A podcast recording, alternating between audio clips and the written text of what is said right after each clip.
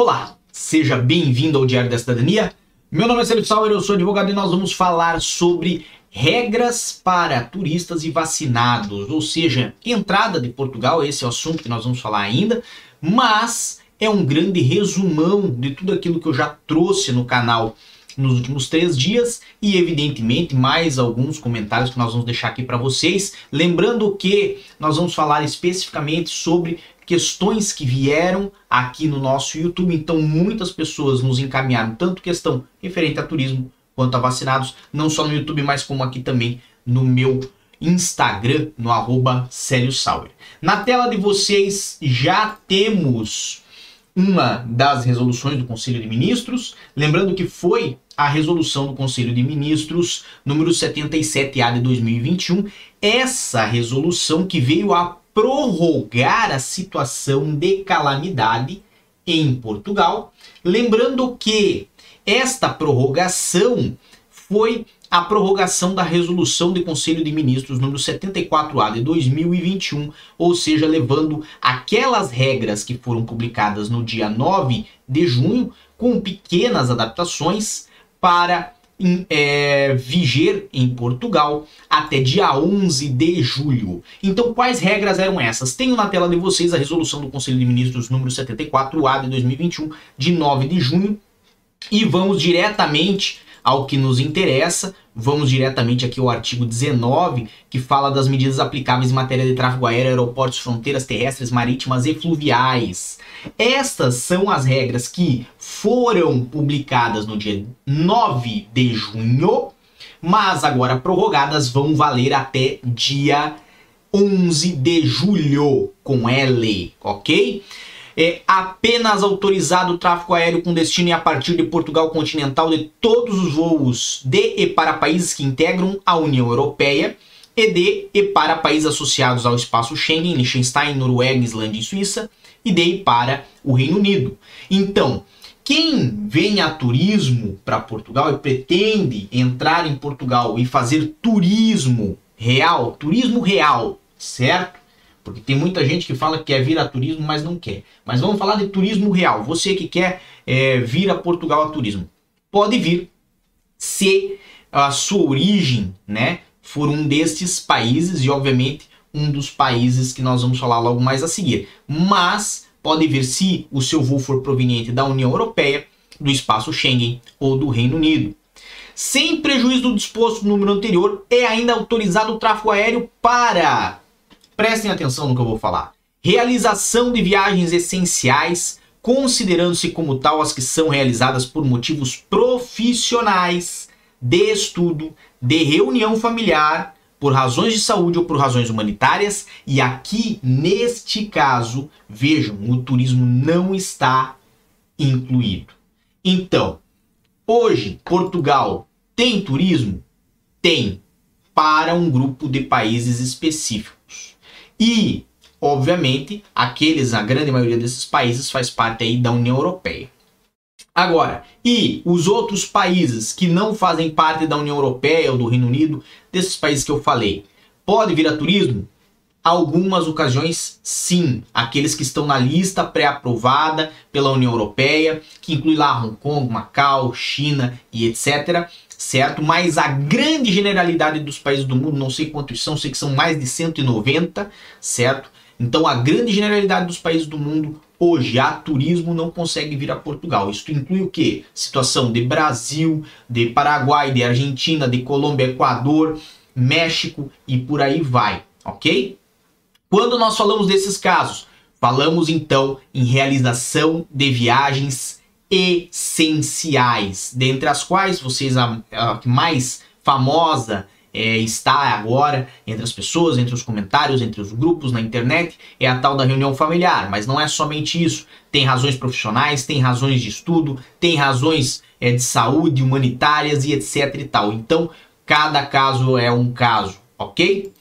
Voltando então, de um modo geral, temos essa situação aqui, ok? Que é o despacho que foi prorrogado. Lembrando que nessa prorrogação tivemos também regras aplicáveis ao tráfego aéreo em matéria de testagem, e isso também foi prorrogado. Então, Aqui nós já tínhamos a expressão de que as companhias aéreas só podem permitir o embarque dos passageiros em voos com destino ou com escala em Portugal continental, mediante apresentação no momento da partida de comprovativo de realização laboratorial. E aí temos dois testes, como já falei quando falei desse é, dessa resolução em específico, seja o teste do tipo PCR, que é esse teste de amplificação de ácidos nucleicos, ou o teste rápido, que é o teste de antígeno. Lembrando que o PCR pode ser realizado 72 horas antes ao embarque, o tipo do teste rápido apenas 24 horas antes a hora do embarque. E nestes casos dos testes rápidos, tem que ser testes que são aceitos aqui pela União Europeia, ok? Então estas regras, elas também se prorrogaram. Que regras mais se prorrogaram? Que eram do dia 9 de junho e vão valer agora até 9 de julho, com L, de novo. Regras aplicáveis em matéria de confinamento obrigatório.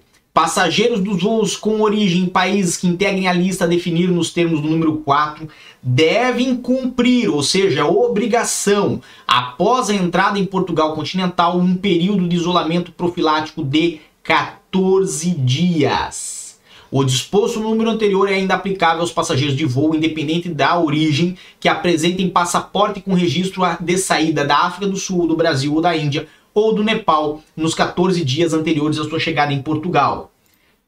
Dizem, certo? Eu não chequei essa informação, não fui na, na legislação suíça para ver essa informação. Logo, cabe a vocês checarem, mas dizem que a Suíça tem aceito cidadãos brasileiros mesmo a turismo.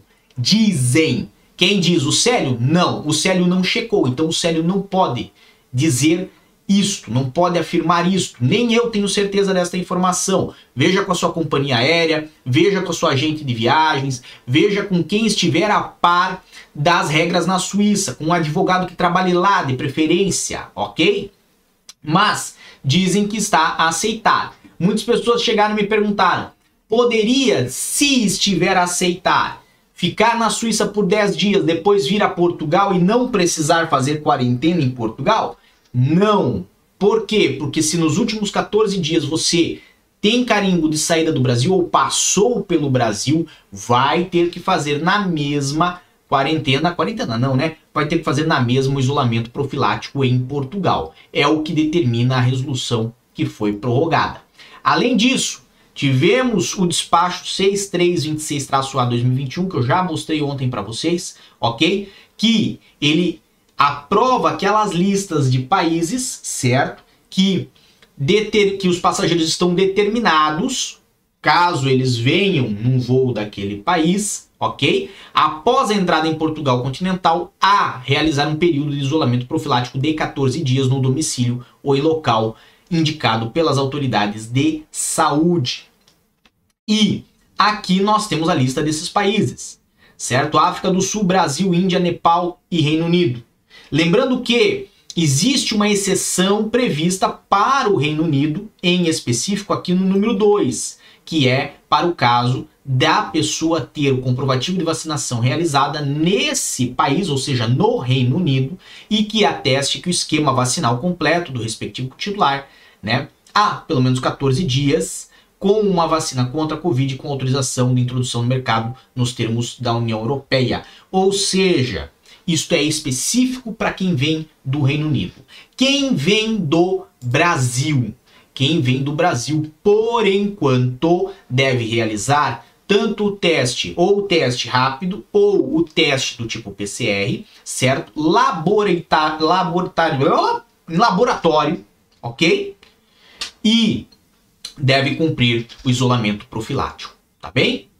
De um modo geral, é essa informação. Lembrando que turismo está aberto, mas para casos específicos, não inclui Brasil, não inclui Angola, não inclui uh, Chile, Argentina, ok? O que vai incluir são principalmente os países da União Europeia, que é o que neste momento interessa para Portugal e para a União Europeia fazer, se for ter circulação, fazer o turismo dentro do bloco e não de fora para dentro. De um modo geral, essa é a nossa informação de hoje. Lembrando que nós sempre temos mais informação no meu Instagram, no arroba. Espero por você lá. Um grande abraço, força e boa sorte e tchau. O que você acaba de assistir tem caráter educativo e informativo. Compõe-se de uma avaliação genérica e simplificada. Agora, se você quer saber de fato como as coisas são, você vai ter que ler.